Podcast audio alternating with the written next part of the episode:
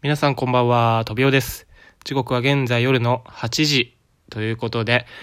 今日は一日中ちょっと天気が良くなかったんですけれども、皆さん連休初日はどのように過ごされたんでしょうか僕はですね、あの、持病を持ってまして、その持病がちょっと今日強く、その症状が強く出てきてしまったので、うん、一日じっとしてるというか、そのね、あの痛みに耐えるみたいな、結構そんな感じで一日潰してしまったんですけど、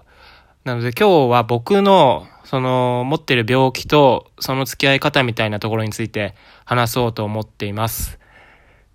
で、早速僕が、の持ってる持病っていうのが何なのかというとですね、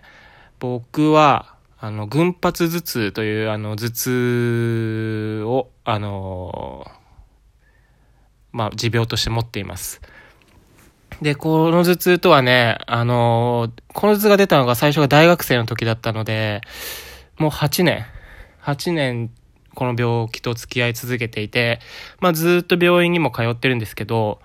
うん、まあ完治はしないというか、まあよくはなってるんですよ。よくはなってるんだけど、全然完治はしてなくて、うん。で、今日もちょっとその頭痛にね、苦しんでいたというところなんですが、この群発頭痛ね、どんな頭痛なのかと言いますと、あのね、まず、まあ、名前こそ頭痛なんですけど、痛みが出るのが、あの、目の奥、顔の中みたいな感じなんですよね。で、僕の場合は、左目の奥と左の眉毛の生えてるあたりのずっと奥の方が、あの、痛くなるんですよ。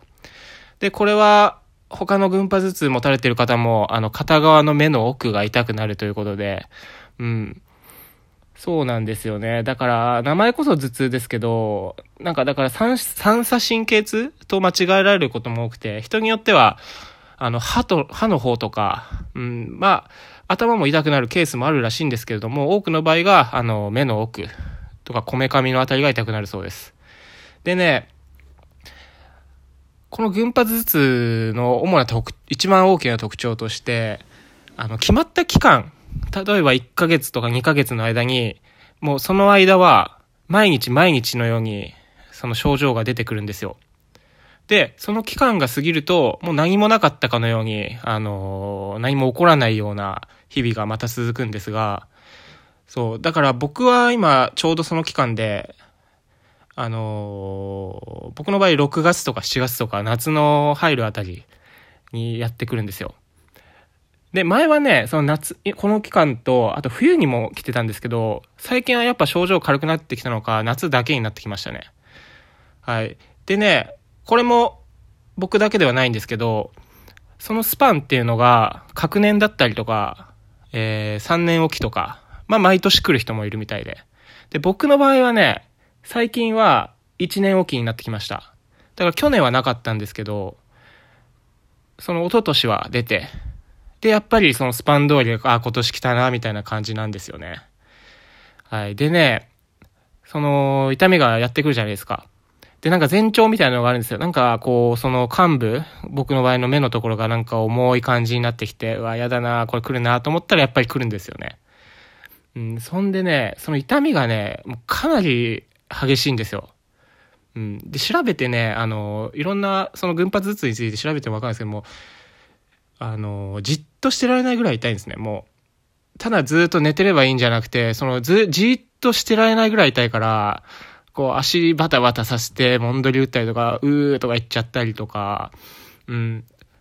まだその痛みの症状としては僕は調べたあたり、ちょっと軽い方なのかなっていうのもあるんですけど、もう人によっては、ね、あの、その痛みでガンガン壁に頭打ちつけちゃうとか、そこのあたりをバンバン自分で叩いてね。だからもう外の痛みで中の痛みを和らげるみたいな行動に出てしまう人も多いようで。うん。で、過去にはその痛みのあたり自分の命を絶ってしまったみたいな例もあると言われるぐらい、えー激しい痛みです。はい。うん。でね、僕は先々週か、その、それが職場で働いてる時に来てしまって、うん、で、その職場の方も、あの、知っているので、まあ、早退させてみや、し早退させてもらったみたいなことがあったんですけど、そう、だからこの群発頭痛持ってる人って、その、痛みがね、仕事場に、仕事中に来てしまったら、もちろん、絶対でき、無理なんですよ。もうこの痛みが仕事中に来ちゃったら、無理ですね、正直。なので、うん、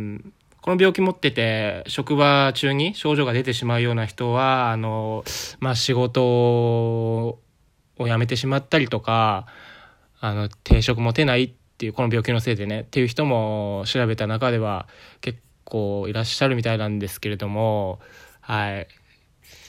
それで僕は治療としてはね、うん、まあ、8年ずっと、その、通ってるんですよ。でね、やっぱり良くなってます。あの、錠剤を、錠剤ですとか、あと注射も、自分で打つ注射も出してもらってますし、あとはね、酸素なんかもいいとされてて、あと点鼻薬とかいろんな薬を、あの、出してもらってて。でね、僕の場合は、その、来るたんび来るたんびに、あの、効く薬みたいのがちょっと違うんですよね。うん。でね、効くって言っても完全にはやっぱり取れなくて痛みが、うん、弱まる程度なんですけど、ただ、まあ、冬の方には症状が出なくなったりとか、やっぱ改善見られるんで、やっぱり病院は通ってよかったなと思いますね。はい。で、僕の場合は酸素っていうのが全100%酸素を吸うと効くっていう人もいるらしいんですけど、僕は酸素が効かなくて、まあ、今のところ一番効くのが、あの、出してもらってる点鼻薬。あと、市販の、あのー、なんだっけな。なんだっけ忘れちゃった。て、武田っていう会社が出してる普通の鼻炎用の点鼻薬があるんですけど、それも、なんかこの群発頭痛に効くような成分が入っているらしくて、ちょっと自分で調べたんですけど、それを打っても今回の頭痛には結構効くのかなっていう感じがします。はい。ということでね、うん、でね、あとね、そうだ、あと、このね、頭痛が出てる期間って、あの、アルコールを飲むと100%出るんですよ。それって、まあ、群発頭痛の症状で一番特徴的な部分らしいんですけれども、100%アルコールを飲むと出てしまう。あの、目の奥の、ね、血管が拡張して、それがなんか炎症を引き起こして、まあ、痛くなってるんじゃないかと言われてるんですけど。あ、で、この病気原因がはっきりしてないんですよ。そう。ただ、その血管が関係があるっていうことはかなりあの確率が高いんで、なんでアルコールもちょっと今飲めない状況なんで、そう、夏なのにね、そうなんですよ。うん、だからね、ちょっとこの病気とは付き合いが長いんですけれども、うん、まあもうちょいで僕は今までの経験から時期終わる、時期も終わりに近づいてるんで、もうちょい頑張ろうかなっていうところです。というわけでね、今日は、ちょっとそんな感じで一日潰してしまいましたけど、明日はおそらく来ないと思いますんで、うん、どうしようかな。サーフィン朝から行こうかなっていう形ですね。というわけで、皆さん、残り3日間の休み、えー、お気楽にお過ごしくださいということで、今日も一日ありがとうございました。